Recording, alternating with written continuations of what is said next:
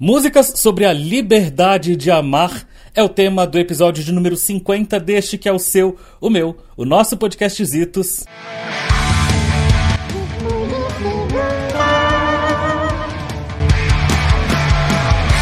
Fala, minhas cocrantes e meus cremosos, tudo bem com vossas mercês? Eu espero honestamente de todo o coração que sim.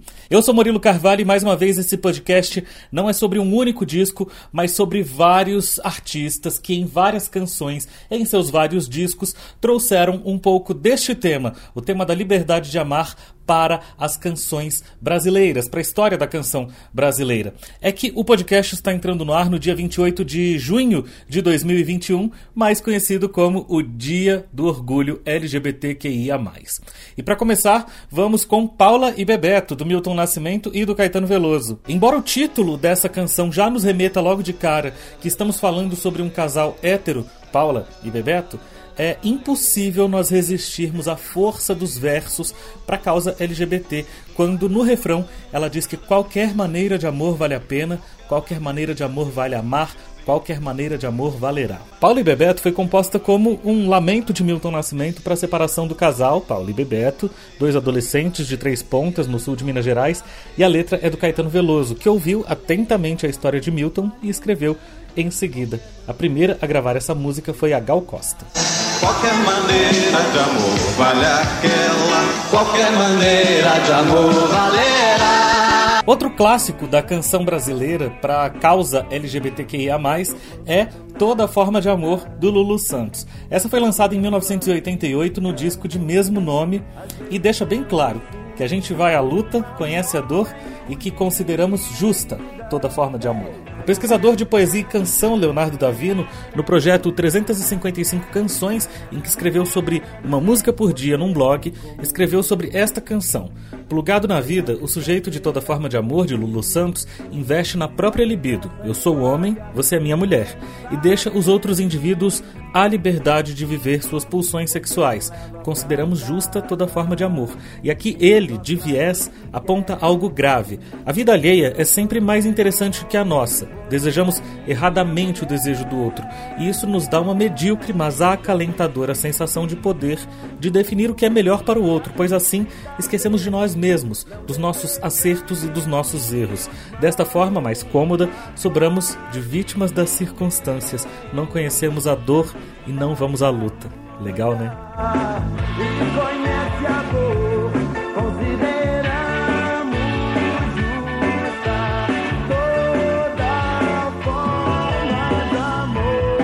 A terceira da lista é o clássico da Legião Urbana, Meninos e Meninas, lançado no disco As Quatro Estações. Aliás, um dos 11 clássicos lançados por esse disco. As Quatro Estações era o quarto disco da banda e se em pleno 2021 o tema da bissexualidade ainda é tratado como tabu, imagine em 1989, sendo um astro do rock brasileiro e catapultado ao sucesso como estava Renato Russo com a Legião Urbana. E de repente ele me solta uma canção que fala que acha que gosta de São Paulo, São João, São Francisco, São Sebastião. São Sebastião, que aliás é considerado ícone da comunidade LGBTQIA, pela forma como é representado. Mas voltando à música, aí vem o verso que Renato escolheu para sair do armário e confirmar depois numa entrevista para a revista Bis. E eu gosto de meninos e meninas. E eu gosto de meninos e meninas. A quarta música dessa lista abriu a década de 90 falando sobre a liberdade de amar. Eu quase nunca coloco aqui neste podcast canções gringas, mas um clássico é um clássico, né? Então eu precisava colocar George Michael com Freedom 90. Freedom 90 era sobre o momento em que o artista falava da necessidade de desfrutar das coisas boas da fama, mas que queria limites. Acontece que a estrofe que diz I think there's something you should know, I think it's time I told you so, there's something deep inside of me, there's someone else I've got to be, se traduzem como. Então deixa eu te dizer uma coisa, acho que está na hora de você saber, há algo dentro de mim, tem alguém que eu preciso ser. Disseram que é o George Michael saindo do armário bem aí. Acontece que ele só foi tirado do armário à força quase nove anos depois, em 1998, quando caiu na emboscada de um policial num banheiro público em Los Angeles. Se não foi o que ele disse ou o que ele quis dizer à época, Freedom Night se tornou hino LGBT depois desse acidente.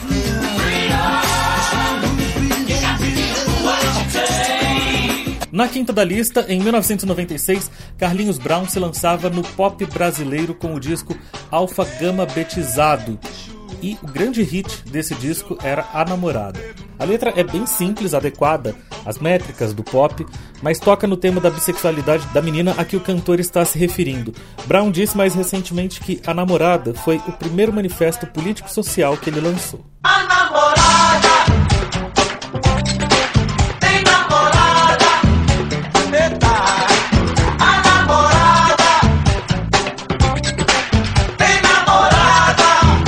Já a sexta música, de 1997, é da rainha Rita Lee, da rainha do rock brasileiro. Ela lançou uma canção contra toda forma de opressão. Obrigado Não é sobre liberdade de decidir sobre a continuidade de uma gravidez indesejada, é bastante explícita sobre o casamento gay que deveria ser liberado até para agradar aos liberais que pedem o controle da população. Casamento gay, além de opção, é controle de população. A sétima é de 2001, é O Sorriso de Jennifer, da banda gaúcha Nenhum de Nós. Eu trouxe para a lista não por causa da liberdade de amar, mas da liberdade de ser quem é. Porque hoje o Nenhum de Nós disse no Instagram, por meio do vocalista Teddy Correia, que a Jennifer da canção era uma amiga travesti, que de dia era o cabeleireiro Claudinho e de noite se travestia como Jennifer. Até o dia em que sofreu uma bárbara agressão por transfobia. Daí nasceu o refrão.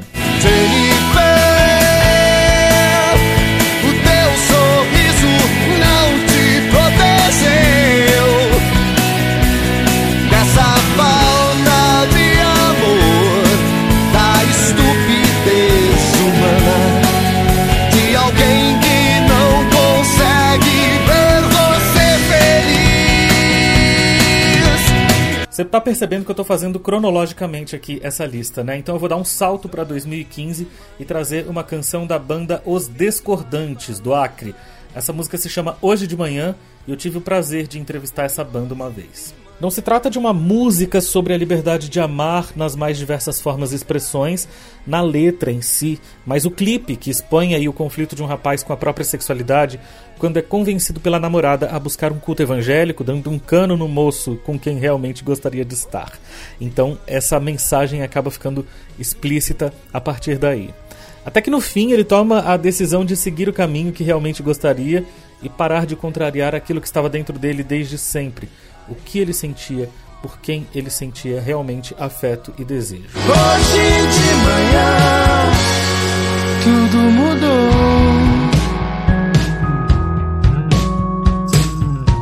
Nona música é esse hino que não poderia faltar nessa lista.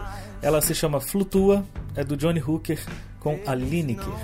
Essa é bastante política em relação ao que é uma relação entre dois homens, que pode ser aplicada por analogia a uma relação entre duas mulheres, sejam pessoas cis, sejam pessoas trans, os componentes desses casais. Somos dois homens e nada mais, e eles não vão vencer, e nada há de ser em vão. Amar, amar, sem temer.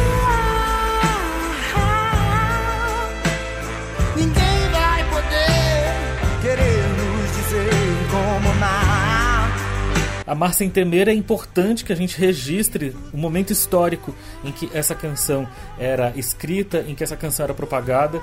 Era no momento exato do pós-golpe, em que Michel Temer se tornava presidente da República. E Amar Sem Temer, o Amar Sem Temer, era como a causa LGBT falava sobre ele naquele momento. E bom, a décima e última canção desta lista toca ao coração, ela fala ao coração de cada pessoa LGBTQIA+ deste país.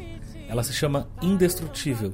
É da Pablo Vittar. Ela remete à fortaleza necessária que cada pessoa LGBT precisa enfrentar no ambiente escolar, numa época em que a estrutura opressiva das instituições se impõe sobre cada indivíduo e que, parafraseando o presidente da República, a minoria fica subjugada realmente à maioria. É impossível ouvir essa canção sem lembrar de cada bullying sofrido quando a mensagem é: Eu sei que tudo vai ficar bem e as minhas lágrimas vão secar. E eu fechei os olhos e pedi para quando abrir a dor não estar aqui. Tudo vai ficar bem e essas feridas vão se curar. Ai, Murilo, mas já acabou o podcast de hoje? Sim, mas não sem antes dizer claramente essa frase: Parem de nos matar. Cada pessoa LGBT que ia mais que luta neste país pela própria liberdade não luta para impor uma ditadura gay, nem para ensinar as crianças sobre como se relacionar com pessoas do mesmo sexo ou sobre as identidades de gênero. Esses aprendizados acontecem naturalmente ao longo da vida. Aliás, se a gente puder em algum momento trazer lições para as crianças sobre como respeitar cada indivíduo na sua individualidade, cada ser humano e cada cidadão na sua intimidade, a gente com certeza vai ter alcançado as grandes metas das lutas LGBTQIA+ nesse país. Parem de nos matar. O que nós queremos, no fim das contas, é apenas respeito. É apenas a possibilidade de demonstrar os nossos afetos sem que a gente precise esconder quem nós somos. Eu espero que você tenha gostado de mais este episódio desta semana. Aproveita e se inscreve para seguir este canal onde quer que você esteja ouvindo, no seu escutador de podcast favorito. E olha, sai contando para as pessoas porque assim todos nós crescemos juntos, de mãos dadas, tá bem? Eu sou Murilo Carvalho, essa é uma produção Drops Culturais, Conteúdo e Comunicação. Um beijo, fui.